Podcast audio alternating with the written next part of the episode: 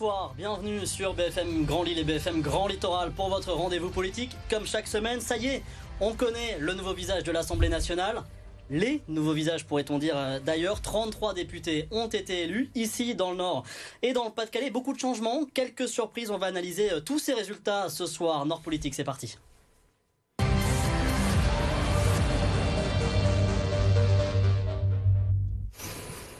Et pour en parler ce soir à mes côtés, Benjamin Saint-Huil, bonsoir. Bonsoir Vous êtes euh, député d'hiver gauche de la troisième circonscription euh, du Nord, élu dimanche soir. Félicitations à vous. Et en face de vous, Pierre Mathieu, bonsoir. Bonsoir. Vous êtes directeur de Sciences Po Lille. On va regarder un peu comment se présentent les, les nouveaux députés ici dans le Nord et du, du Pas- dans le Pas-de-Calais. 33 députés, on le disait. 12 députés du Rassemblement National, euh, 10 députés ensemble, 6 de l'Alliance euh, NUP, 2 d'hiver gauche, dont vous, euh, Benjamin Saint-Huil, un LR, un UDI et un d'hiver droite. Euh, on va d'abord euh, parler de cette majorité, cette nouvelle majorité à l'Assemblée nationale. Quelle représentativité du côté euh, du Nord et du Pas-de-Calais et ensuite on analysera vraiment comment ça s'est passé ici dans la région. On a entendu, vous avez écouté j'imagine hier le président de, la République Emmanuel Macron qui solennellement a appelé les partis politiques à se positionner, savoir jusqu'où ils étaient prêts à aller dans le compromis. Comment vous avez vécu, vous qui êtes député, vous étiez vous êtes partie prenante dans cette décision. Comment vous avez vécu cette allocution présidentielle, hein, Benjamin Saint-Huil On est toujours intéressé quand le président de la République euh, s'exprime euh, vis-à-vis des Français. Il est dans une situation euh, tout à fait inédite pour lui. Il a dirigé seul et avec son camp pendant cinq ans. Aujourd'hui, il est dans une situation où pour construire des majorités, il aura la nécessité de tendre la main euh, aux, députés de différentes formations politiques. Je l'ai dit euh, à mes électeurs euh, avant de solliciter, solliciter leur confiance. Moi, je souhaite, lorsque le texte présente un intérêt pour le territoire que je représente, pour les habitants que je représente, pouvoir être en situation d'accompagner ce texte. Et notamment, on pourra parler du pouvoir d'achat, par exemple. Et à d'autres moments, le président de la République devra s'appuyer sur d'autres formations politiques parce qu'il ne nous trouvera pas euh, à, à ses côtés, clairement, sur les retraites, pour vous donner un exemple précis. Je précise que euh, votre territoire dont vous parlez, c'est du côté de Maubeuge. Oui, euh, c'est la troisième circonscription du Nord.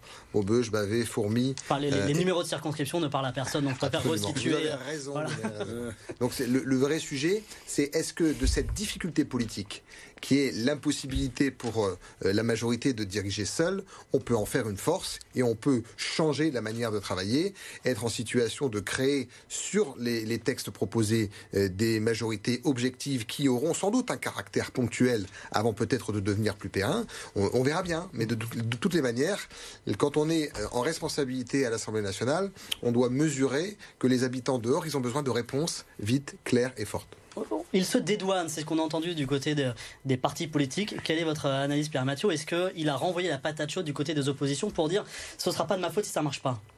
Ben, je crois qu'à la fin, il a, il a donné du travail aux, aux députés élus pour deux jours, en leur disant je pars à, à Bruxelles et je reviens ensuite relever les copies. Je, je- j'ai- bon, je- Ça a été vécu comme ça. euh, oui, je pense que, enfin, ce qui est très nouveau, c'est qu'il n'y a pas, on n'arrête pas de, vous parlez de majorité tous les deux, mais en fait, il n'y a pas de majorité. hein. On, a- on est tellement marqué par ça qu'on dit euh, la majorité du président. Mais, il- Mais d'ailleurs, il n'y a pas de nom pour Eh, dire le ben, la majorité relative, la majorité relative. Et je pense que ce qui se joue là, euh, sans doute, c'est euh, la nécessité de basculer d'une culture politique qui, en gros, depuis cin- 1958, avec une petite exception en 1988, mais une toute petite, puisqu'il y avait que 14, euh, il manquait 14 députés à, à, à François Mitterrand et Michel Rocard. Puis en plus, François Mitterrand, à l'époque, avait plus ou moins joué de la majorité relative. Il avait appelé les gens à voter. Bon, là, il en manquerait un peu plus. Et surtout, donc, dans notre culture politique depuis 1958, donc ça fait 64 ans, on est habitué à un fonctionnement de l'Assemblée nationale qui est un fonctionnement, euh, vous vous souvenez, on parlait des godillots, c'est-à-dire en gros les députés de la majorité, on leur demande de voter les textes, même, le s'ils sont contre. Il y a des histoires euh, croustillantes qu'on raconte de députés qui ont été forcés de voter, sinon ils n'étaient pas investis la fois suivante. Là, d'un seul coup, on, on demande aux députés,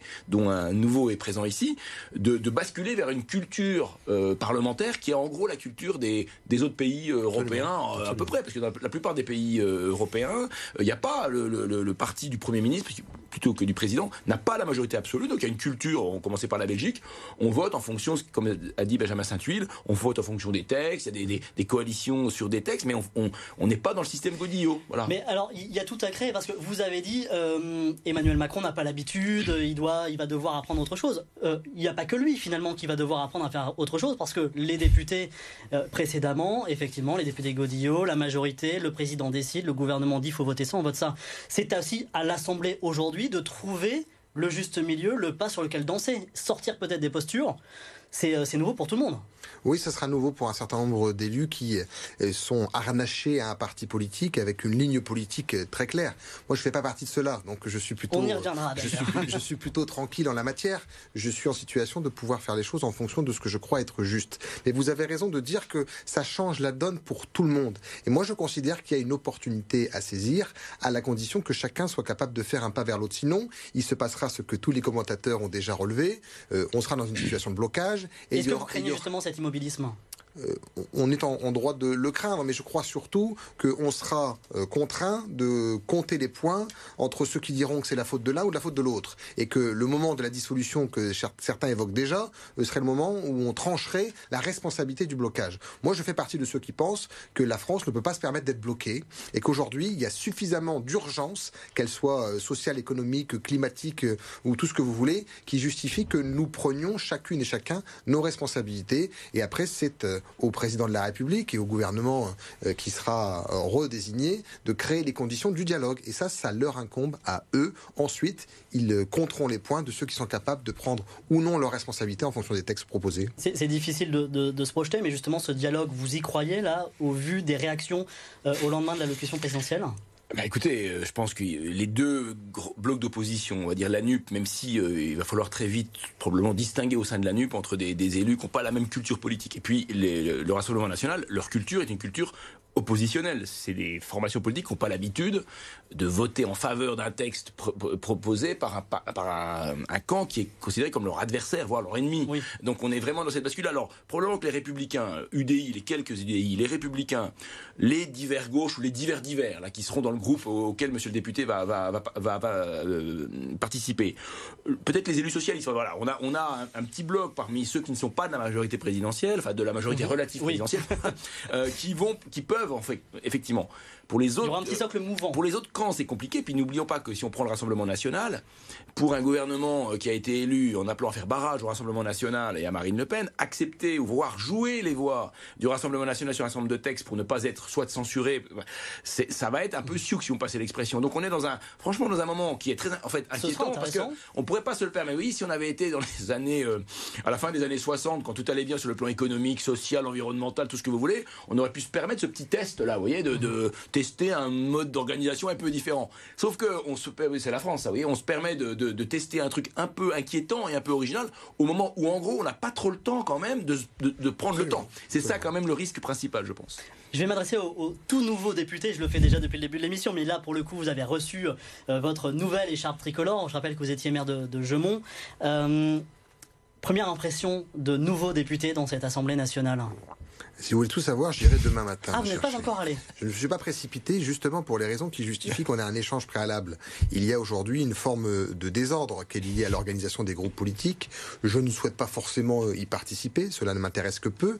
Et en plus de cela, vous le disiez à l'instant, moi je suis maire et président de l'agglomération de Maubeuge. Et donc mon travail, c'est de créer les conditions d'une succession intelligente et pacifiée. C'est ce que je fais avec l'ensemble de mes collègues. J'irai la chercher demain. Si vous me posez la question de savoir s'il y aura une forme d'émotion de devant euh, la, grandeur de l'Assemblée nationale, sans doute, et je ne manquerai pas de faire une photo, et pour ceux qui m'ont fait confiance, et aussi pour que ma maman puisse garder un souvenir. Mais au-delà de cela, le travail de député, c'est un travail qui se construit, bien sûr, dans l'hémicycle euh, des moquettes rouges et des micros dorés, mais surtout et avant tout auprès des gens. Et depuis euh, le début de semaine, moi, je suis auprès des gens. la campagne est certes terminée, mais le travail du député, c'est d'être sur le terrain, à leur côté, pour entendre les difficultés, être en capacité de les remonter et porter les dossiers pour l'intérêt du territoire. J'allais justement vous poser la question, ce sera quoi l'enjeu de ce mandat de député, vous qui avez déjà des mandats locaux qu'il va falloir quitter euh, Vous l'êtes quel député? Moi, je veux être euh, un député, euh, je l'ai dit dimanche soir, de réconciliation. Dans cette campagne législative, j'ai refait face à la méfiance, à la défiance. En tant que maire, je dois dire que nous avions construit avec le temps un lien de confiance. On a été réélu à, à près de 80% des voix en 2020. Ça veut dire que la confiance existe. Mais quand je me suis éloigné un peu de la base qui est Gemont, j'ai refait face à des discours extrêmement durs sur le champ politique. Et moi, je veux montrer aux habitants de la troisième circonscription du Nord, du sud du département, qu'on peut être un élu effectivement en situation d'être à Paris, mais être aux côtés des gens, sur le terrain, au quotidien, porter leur combat, vivre avec eux leur joie, parfois leur peine, leurs espoirs. Et c'est ce que je veux faire. J'étais hier à Fourmi, je serai ce week-end encore au contact avec les habitants parce que c'est là, là hein, que vous voyez la réalité, la réalité de ce que nous pouvons vivre et de ce que nous devons construire à Paris. donc les discussions de salon à Paris sur qui va diriger quel groupe, et est-ce qu'on sera 22 ou 27, et est-ce qu'ils seront 42 ou 44, même si c'est important, c'est dire que je m'en suis exonéré. Groupe, hein? Moi, je siégerai vraisemblablement dans le groupe euh, où euh, une partie euh, des élus de gauche divers se retrouveront, avec peut-être quelques autres formations politiques, sans doute peut-être quelques UDI, nous verrons. Mon souhait, c'est d'être en liberté plutôt euh, en opposition au, président de la République parce que je ne partage pas un certain nombre des propositions qui ont été faites au moment où il a euh, éclairé timidement le jeu sur ce qu'était son programme électoral. Mais néanmoins, en étant constructif parce que si on veut pouvoir faire avancer le débat, si on veut pouvoir être utile au territoire, aux habitants et peut-être plus largement au pays, il faut être aussi en capacité de comprendre que la situation internationale, la situation euh, économique nous dicte aujourd'hui de prendre des décisions rapidement et pour ça, il faut être au travail. Alors, Fabien Roussel, autre député du Nord, euh, élu, euh, réélu dimanche dernier, disait c'est pas la taille qui compte en parlant des groupes politiques. Il s'avère que c'est un petit peu la taille qui compte pour se faire entendre. Euh, vous êtes. Non, c'est pas vrai. Bah, dans la situation actuelle, ce que vous dites est fondamentalement l'inverse de ce que nous avons connu. Dans la réalité d'une majorité mm. absolue, vous avez raison, la taille des petits groupes, finalement, ils sont réduits à peau de chagrin. Aujourd'hui, les petits groupes, une vingtaine, une trentaine, ils auront un rôle déterminant dans la capacité du gouvernement à construire des majorités, à faire passer des textes et à faire en sorte que les choses évoluent positivement. Vous, aurez quel rapport avec euh, vos, vos, anciens collègues du Parti socialiste? Ce sera, ce sera un rapport euh, tout à fait courtois. J'ai gardé euh, beaucoup d'amis au Parti socialiste. On, précise pour nos téléspectateurs, on va refaire l'histoire. Vous avez été brièvement patron de la fédération PS du Nord. Vous avez claqué la porte en pleine campagne électorale, euh, parce que vous n'étiez plus en accord avec les directives du Parti socialiste.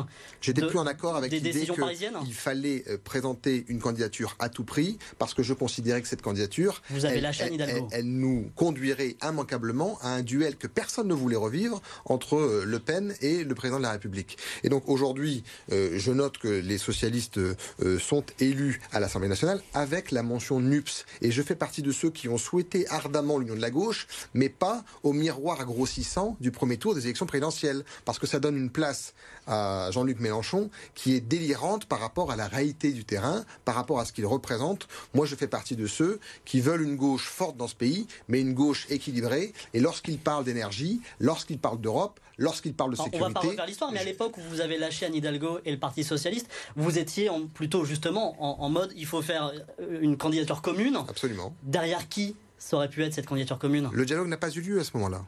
Vous n'aviez pas d'idée en tête le, dialogue n'a pas eu lieu. On peut tous avoir des idées. Évidemment, chacun peut avoir son favori, son chouchou, celui qu'il espère voir en responsabilité demain. Mais ce dialogue-là n'a pas eu lieu. Je suis parti après la démarche euh, des primaires populaires qui avaient, mm. euh, il y avait des choses à dire en la matière. Mais elle disait deux choses. Euh, les, résultats de cette primaire, elle, disait un, on veut un candidat d'unité, sinon on l'aura dans l'os, pardon pour l'expression.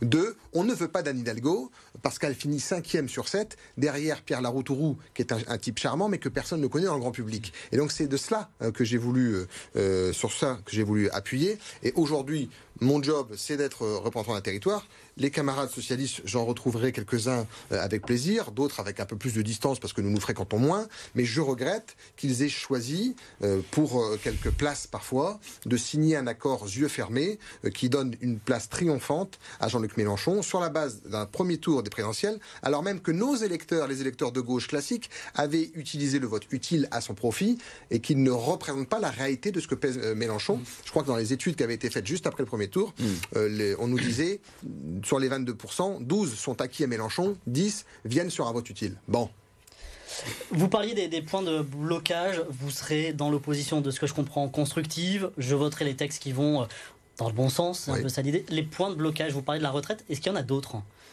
sur la vision euh, économique de la France, euh, je me méfie beaucoup du rapport aux plus fragiles. Moi, je suis issu d'un territoire où les publics les plus fragiles sont très éloignés de la vie, de la vie publique, de la vie politique, et je note que lorsqu'on a une vision un peu rapide de ce qu'est un chômeur et de ses obligations et de ses présupposées facilités à rester dans l'inactivité plutôt que de choisir le chemin de, du retour à l'emploi, le RSA par exemple Oui, ça fait partie des sujets sur lesquels je suis extrêmement circonspect, parce que quand on est sur le terrain, qu'on a été maire pendant 14 ans, vous faites face à la misère et à la difficulté.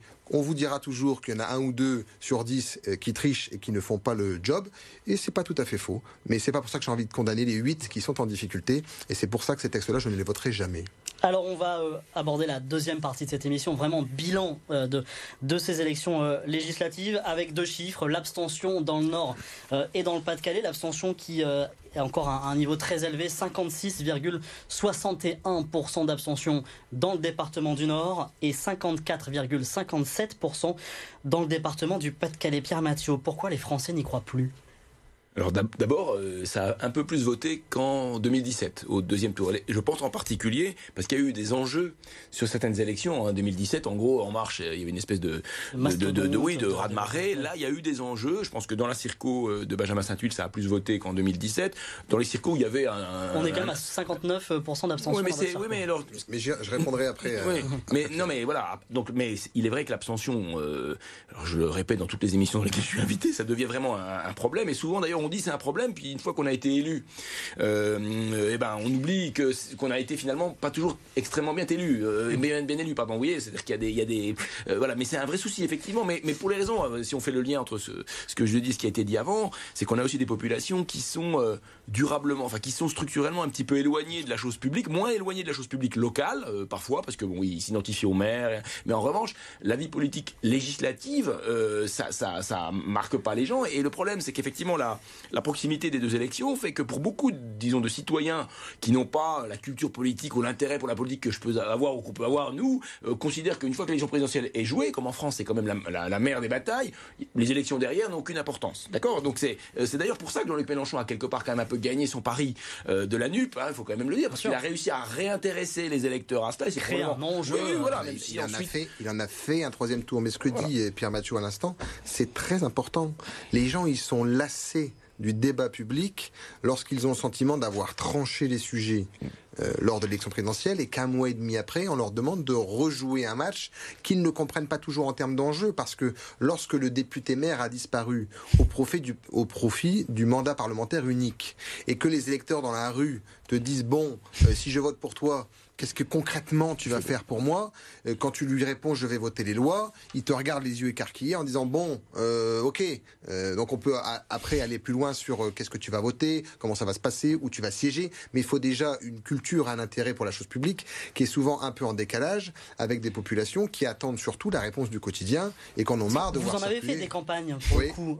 Il y a un vrai désintérêt, une méconnaissance, il y a une vraie différence. Vous quand vous faites campagne. Moi je pense vraiment qu'il y a une usure de la Ve République et que j'ai beaucoup de respect pour cette belle institution. Je serai euh, en situation de siéger dans quelques jours à l'Assemblée nationale. Mais je fais partie de ceux qui pensent qu'il faut tout rénover sur le champ démocratique parce qu'aujourd'hui les gens ne comprennent plus qu'il n'y ait pas de respiration démocratique entre les élections. Ils ne comprennent plus que sur les dossiers structurants, ils ne soient pas en situation d'être interpellés. Je vais vous donner un seul exemple. Je suis président de l'intercommunalité de Maubeuge. Euh, on pourrait prendre la MEL pour ceux qui vivent ici sur l'île.